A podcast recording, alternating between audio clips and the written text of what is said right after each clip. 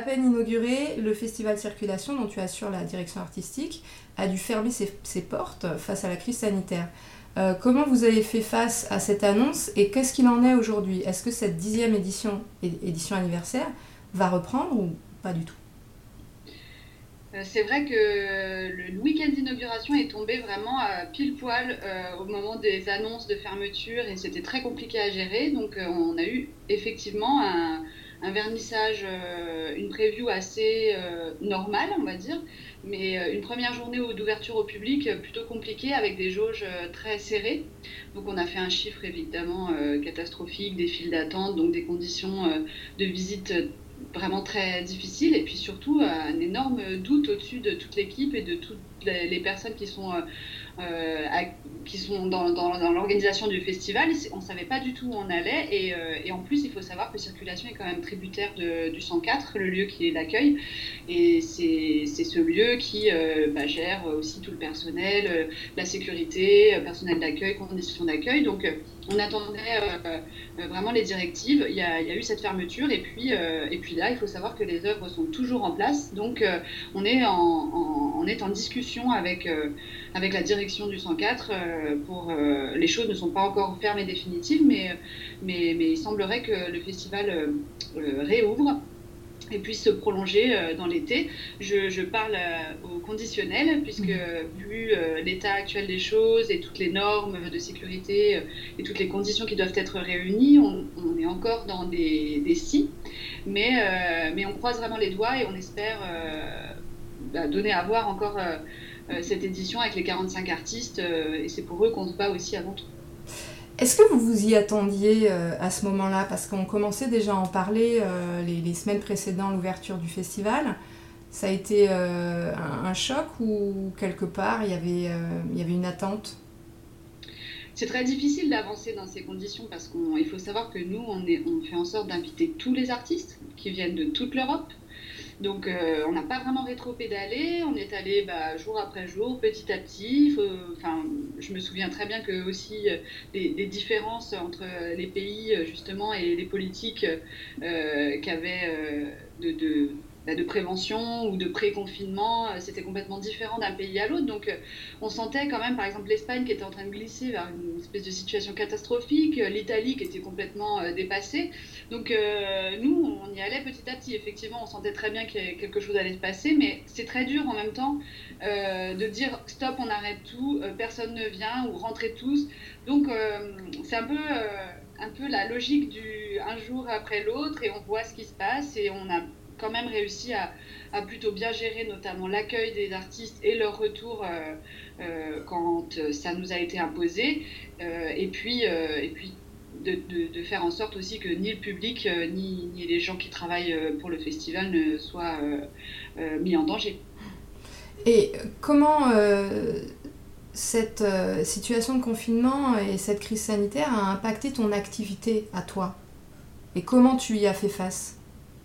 Euh, j'ai été très perturbée, troublée, bouleversée, comme euh, je pense euh, tout le monde, et comme en particulier le secteur de la culture, de l'art et, tous les gens qui travaillent pour des, projets qui ont un caractère événementiel. par exemple, Circulation est un festival qui dure quelques mois, quelques temps seulement. C'est une année de préparation pour un temps T. Euh, la foire de, de, Bâle pour laquelle je travaille aussi, c'est aussi cette logique de mettre en place, euh, prendre des mois pour euh, mettre en place des choses qui vont durer 4 ou 5 jours. Donc c'est ce qui était très compliqué à, gérer. Et puis aussi le, côté international de notre de notre métier, de voyager ou alors d'accueillir des galeristes qui viennent du monde entier. toutes ces frontières qui se ferment d'un coup, c'est aussi, on voit, on a des perspectives qui se bougent, qui se bloquent on a du mal à voir euh, l'avenir à, long terme et, à titre personnel, c'était assez, euh, c'était beaucoup de questions, beaucoup de questionnements, beaucoup de, remises en question même profondes de ce que c'est que le milieu, de ce que c'est que qu'est-ce que nous on peut apporter et comment on compose, comment on construit des projets. Et aujourd'hui, tu sens qu'il y a une reprise d'activité? Je sens des, oui, la motivation qui, qui nous regagne, je sens euh, des initiatives qui naissent. Euh, pour ma part, euh, je suis toujours dans cette réflexion euh, et, dans cette, cette cette envie aussi de modifier peut-être mes missions, de modifier vraiment mon, métier. je pense qu'on l'a tous vu, senti, le virtuel est, est devenu vraiment encore plus important que ce qu'il n'était. et ça, ça m'intéresse ça beaucoup de, me pencher sur la question, mais aussi d'y voir toutes les failles et les faiblesses et, de trouver des moyens de, de, construire des projets qui soient complémentaires, mais qui ne soient pas des substituts. Alors justement, euh, toi, euh, tu, donc tu es en charge de la direction artistique de euh, Photo Basel, qui va avoir lieu là du 17 au 21 juin, mais qui finalement va être décalé à, la rentrée. Mais vous avez décidé d'organiser une édition digitale qui va se dérouler aux dates prévues initialement. comment est née cette initiative? C'est une initiative euh, déjà qui est née du, refus de, totalement tout laisser tomber pour juin. Euh, on a des galeristes qui, bah, ont souffert euh, de, cette période. il y a tout un public qui est en attente aussi de, contenu. et on s'est dit justement que c'était vraiment la, meilleure solution, c'était de proposer, en attendant la foire physique de septembre, de garder ces dates-là et de proposer euh, euh, une foire virtuelle avec euh, des stands et, un commissariat aussi, c'est-à-dire de garder une ligne euh, c'est pas parce qu'on est dans le virtuel qu'on peut euh, se permettre de, de, de, ne pas vraiment gérer les contenus. Donc de vraiment réfléchir à des accrochages virtuels par exemple, de compléter avec un programme euh, de, conversation par exemple, de garder aussi cette, cette relation qui nous, qui nous lie aux, aux, galeristes et qui nous lie à un certain public. Donc c'était pour nous cette, cette alternative virtuelle, c'était aussi un enjeu puisque c'est la première fois que que la foire euh, se déroulera comme ça.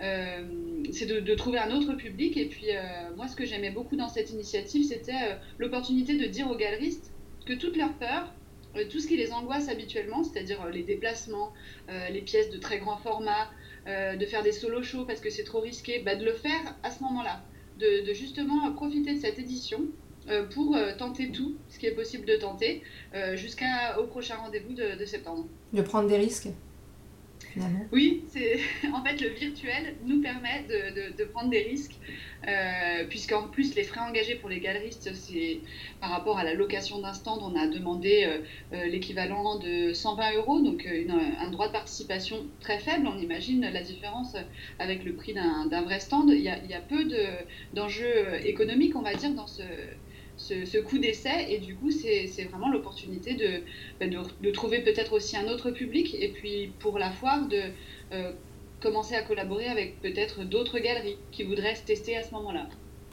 Euh, on pourra acheter les œuvres? Tout à fait. C'est le même principe qu'une foire. Euh, le public doit se loguer. En fait, c'est pas seulement un accès à un site classique, mais il y a juste un login. Il n'y a pas du tout de droit d'entrée, c'est totalement ouvert. Euh, et, on pourra euh, se balader virtuellement, voir le parcours. Il y aura aussi deux expositions spéciales. Et puis, on pourra avoir euh, la liste des prix, la liste des œuvres, avoir toutes les données physiques et concrètes de l'objet.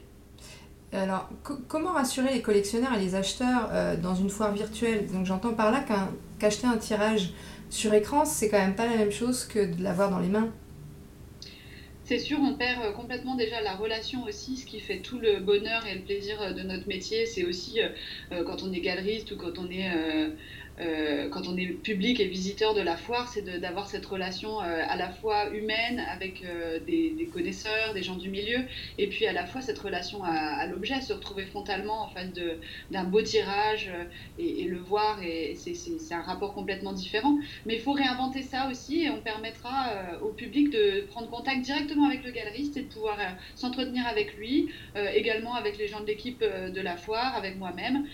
on va essayer de maintenir ces discussions euh, euh, et même si on est, on est privé de cette euh, relation physique, de pouvoir bah, essayer le plus simplement possible de, rendre compte de ce que c'est vraiment que cet objet. Est-ce que tu penses que cette crise sanitaire nous, nous force à envisager le, le, futur différemment? Parce que c'est aussi une crise écologique, il est peut-être temps de changer nos modes de fonctionnement Ça fait vraiment partie des questions que je me pose actuellement, de, de je pense qu'il y a une vraie révolution, une vraie reformation, refondation de ce milieu, du milieu artistique, de notre milieu de la photographie aussi peut-être à, revoir, à refaire. Est-ce qu'il y a pas trop d'initiatives? Est-ce qu'il n'y a pas trop de choses? Est-ce qu'on n'est pas arrivé à un point de saturation? Euh, c'est sûr que ça fait partie des, choses euh, à retenir. Euh, je trouve que c'est difficile encore de parler de, leçons, de, morale de l'histoire. C'est un peu dur, mais, en même temps, on aura appris que tout peut s'arrêter, que tout peut être en stand-by, entre parenthèses, pendant un mois, deux mois. Et, du coup, ça, pousse aussi à relativiser un petit peu quand on est en train de d'engranger des pressions énormes euh, quand on veut monter des projets et de se dire de prendre les choses avec un peu plus de recul en tout cas et puis euh, aussi de, garder en tête bah, cet aspect euh, des choses et puis cette, cette fatalité. Quelque part il est possible qu'un gros pépin nous arrive et que tout, tout soit stoppé.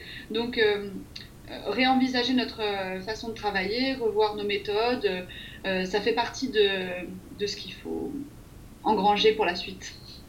Merci Audrey. Je t'en prie.